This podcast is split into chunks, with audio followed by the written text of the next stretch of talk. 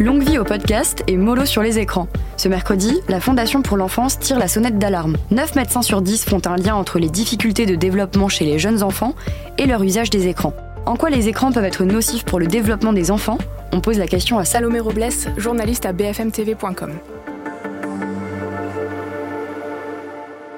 Bah, alors, ce que montrent euh, les médecins dans cette récente étude, c'est que il euh, y a un lien du coup entre usage des écrans, donc que ça soit soit l'excès euh, d'écran, d'heures d'écran dans la journée, soit des contenus inadaptés, et tout ça a un lien avec des difficultés de développement chez les enfants en très bas âge, donc de 0 à 6 ans. Ce que montrent les médecins, c'est surtout qu'il va avoir des troubles du comportement, notamment des excès de colère par exemple, ou des troubles du sommeil dans beaucoup de cas. Ils parlent également de troubles d'humeur et puis aussi des troubles d'attention, des problèmes de sociabilité, de surpoids ou encore des, difficultés de, langage. Donc tout ça, ça montre que les écrans peuvent avoir un, impact sur le développement cognitif des plus jeunes enfants. Est-ce qu'on peut aller jusqu'à dire que les écrans sont dangereux?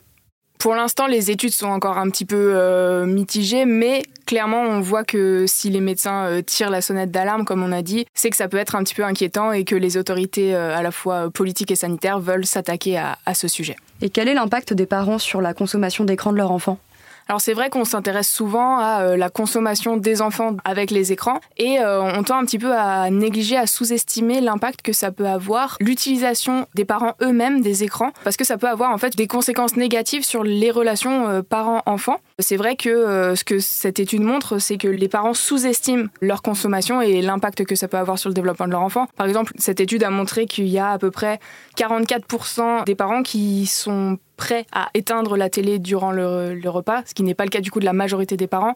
Et il y a pas mal de petits exemples comme ça qui montrent que bah, voilà, ça peut avoir un impact euh, un petit peu sur le développement des enfants euh, dans leur relation à leurs parents.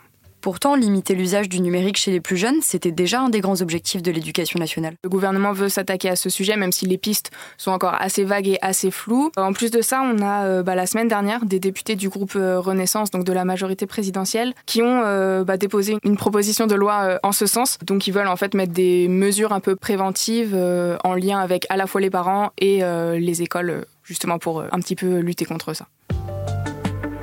Merci d'avoir écouté ce nouvel épisode de la Question Info. Tous les jours, une nouvelle question et de nouvelles réponses. Vous pouvez retrouver ce podcast sur toutes les plateformes d'écoute, sur le site et l'application BFM TV. À bientôt.